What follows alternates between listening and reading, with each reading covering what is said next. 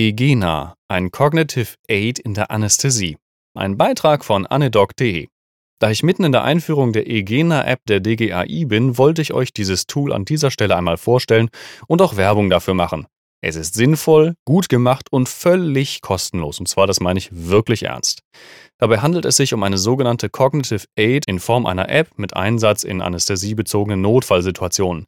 In anderen Ländern gibt es schon länger ähnliche Ansätze. Zum Beispiel hat mir vor einiger Zeit schon mal der Kollege von Talkstalks.de ein Notfallhandbuch gezeigt, das Anästhesieassistenten in Australien ausgehändigt wird. Ein anderes Cognitive Aid sind die allgegenwärtigen Poster an der Wand mit Flowcharts, die vermutlich noch nie jemand so richtig zur Kenntnis genommen hat, geschweige denn im Notfall. Naja, und wenn sie länger hängen, werden sie auch noch vom aktuellen Wissensstand überholt, was sogar potenziell äh, äh gefährdend ist. Man muss sich immer vor Augen führen, auch wenn wir super toll ausgebildet sind und viel Erfahrung haben, so sind wir immer noch Menschen. In stressigen Notfallsituationen ist es im Rahmen des Möglichen oder Anders ausgedrückt eher recht wahrscheinlich, dass wir schon mal Dinge vergessen. Bitte nicht falsch verstehen. Bestimmte Maßnahmen und Handgriffe müssen natürlich sitzen, ohne dass man dafür eine App zu Rate zieht, zum Beispiel CPR, BLS, DOPES etc.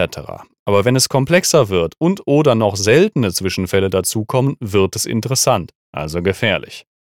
Das bedeutet, natürlich ist eine App-Unterstützung nicht dafür da, einem unerfahrenen Assistenten den Fach- oder Oberarzt zu ersetzen. Hilfe zu holen in schwierigen Situationen ist nebenbei bemerkt auch für erfahrene Kollegen sinnvoll. Es geht darum, eine Unterstützung in schwierigen Situationen zu haben, bei der auch erfahrene Kollegen an den Rand ihrer Möglichkeiten gelangen. Beispiele Eklampsie, maligne Hyperthermie, totale Spinale etc.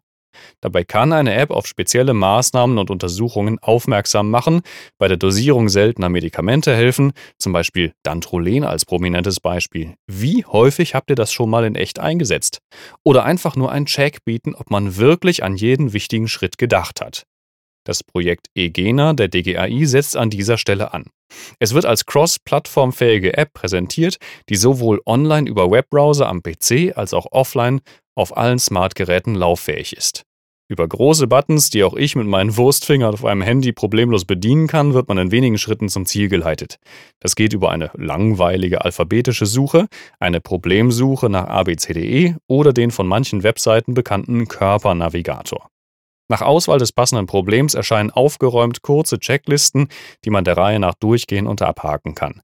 Das betrifft Sofortmaßnahmen, Diagnose und Therapie. Bei Bedarf können weitergehende Inhalte eingeblendet werden.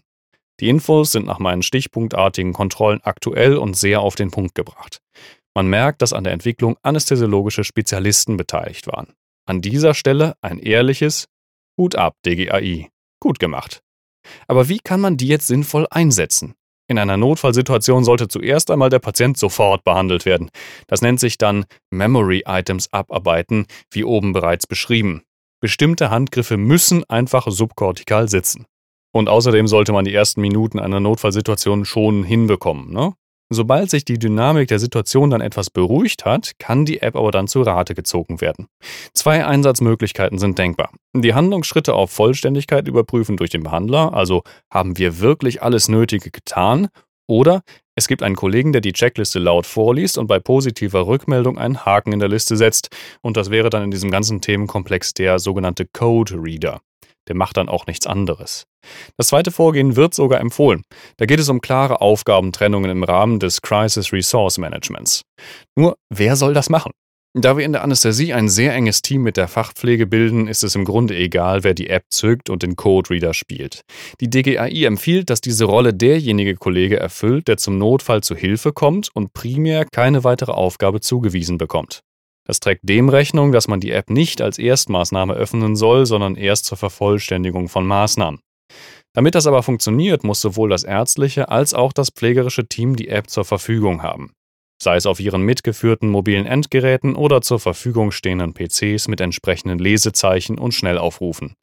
Dazu sind Schulungen nötig, die dafür sorgen, dass jeder einen Zugriff auf die App hat und zumindest schon mal gesehen hat, wie sie funktioniert. Über die Webseite egena-app.de kann sofort losgelegt werden. Es ist aber auf jeden Fall sinnvoll, entweder ein Lesezeichen im Browser dafür zu setzen oder die App direkt herunterzuladen. Weiterhin bietet die DGAI an, sich als Projektklinik dem Projekt anzuschließen. Wenn man das tut, erhält man die Möglichkeit, Anpassungen an bestimmten Inhalten vorzunehmen, damit sie auf die lokalen Gegebenheiten zugeschnitten sind. Zum Beispiel Telefonnummern, Medikamentennamen, Lagerorte von Materialien und so weiter. Wenn euch die App noch nicht bekannt war, probiert sie doch mal aus. Damit lässt sich die Team-Performance in einer Notfallsituation sicher verbessern.